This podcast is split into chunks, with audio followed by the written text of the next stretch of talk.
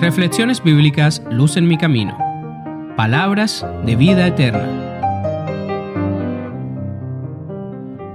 Juan 6, 60 al 69. Al oír esto, muchos de sus discípulos dijeron, Dura es esta palabra, ¿quién la puede oír? Sabiendo Jesús en sí mismo que sus discípulos murmuraban de esto, les dijo, ¿Esto os escandaliza? Pues qué si vierais al Hijo del Hombre subir a donde estaba primero? El Espíritu es el que da vida, la carne para nada aprovecha. Las palabras que yo os he hablado son espíritu y son vida. Pero hay algunos de vosotros que no creen, porque Jesús sabía desde el principio quiénes eran los que no creían y quién lo había de entregar. Y dijo, Por eso os he dicho que ninguno puede venir a mí si no le es dado del Padre. Desde entonces muchos de sus discípulos volvieron atrás y ya no andaban con él. Dijo entonces Jesús a los doce, ¿Queréis acaso iros también vosotros? Le respondió Simón Pedro, Señor, ¿a quién iremos? Tú tienes palabras de vida eterna, y nosotros hemos creído y conocido que tú eres el Cristo, el Hijo del Dios viviente.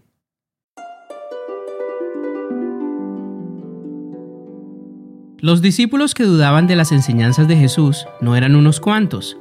Según Juan, eran muchos los discípulos que veían estas enseñanzas como algo difícil de seguir. Nuestro Señor ya había dicho antes que de la abundancia del corazón habla la boca, y a pesar de que estos discípulos no habían dicho nada en público, sino que murmuraban entre ellos, Jesús conocía sus pensamientos y sabía que ellos no creían en Él. Solamente seguían a Jesús con la esperanza de conseguir beneficios temporales.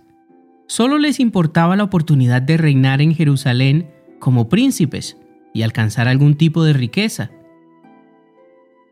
Debemos meditar que la peor decisión que podemos tomar es abandonar a Jesús e irnos detrás de nuestros deseos carnales para perder la vida eterna. Qué triste.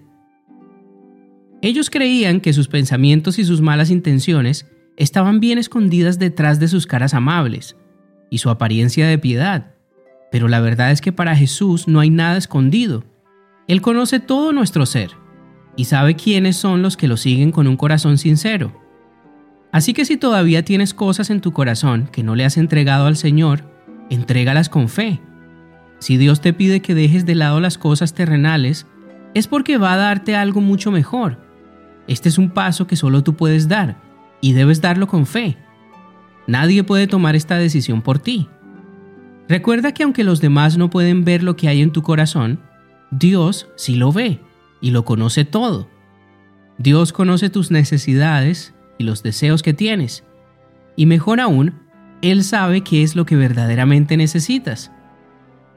Cuando vivimos escondiendo en nuestros corazones deseos que no le agradan a Dios y cosas que son contrarias a las enseñanzas de Jesús, corremos el riesgo de hacer lo mismo que hicieron estos discípulos, y eventualmente terminaremos alejados de Jesús. De seguro conoces a muchos ex cristianos, y de verdad que son muchos, como dijo Juan. Siguieron a Jesús, fueron líderes de sus iglesias, y quizás muchos conocieron a Dios por medio de ellos, pero en sus corazones no habían aceptado todas las enseñanzas de Jesús, así que cuando vino el tiempo se alejaron. Qué triste tener la vida eterna en tus manos y despreciarla por cosas que son solo polvo y que no tienen un verdadero valor. Haz conmigo el siguiente ejercicio. Después de todo lo que has aprendido de Jesús, ¿existe alguien sobre la faz de la tierra que tenga más poder o que sea más rico que Jesús? O tal vez su carácter. ¿Existe alguien más amoroso y misericordioso que Él? ¿Habrá alguien más leal y verdadero que Jesús? No sé tú pero para mí no lo hay. Y no lo creo como una opinión, sino porque el mismo Dios nos lo ha dicho en su palabra. No existe en el universo alguien como Jesús. Él es nuestro Dios y nuestro Salvador. La peor decisión que podemos tomar es dejar las palabras de vida eterna a un lado para perseguir nuestros deseos carnales.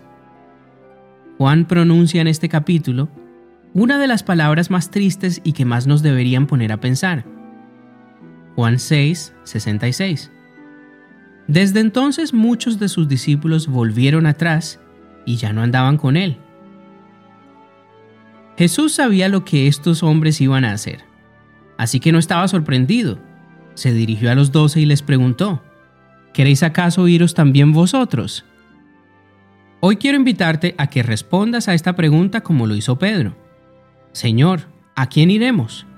Tú tienes palabras de vida eterna. Si estás viviendo una lucha espiritual y sientes que los deseos del mundo son tan grandes que no puedes con ellos, quiero que sepas que Jesús tiene el poder de ayudarte. Así que afronta cada día con fe y esperanza. Nuestro Señor te ayudará en tus necesidades y dificultades. Sus promesas para quienes lo siguen son mejores que lo que el mundo entrega. Y si crees que fuera de Jesús encontrarás algo mejor, estás equivocado. No olvides que únicamente por medio de Jesús podemos encontrar la vida eterna.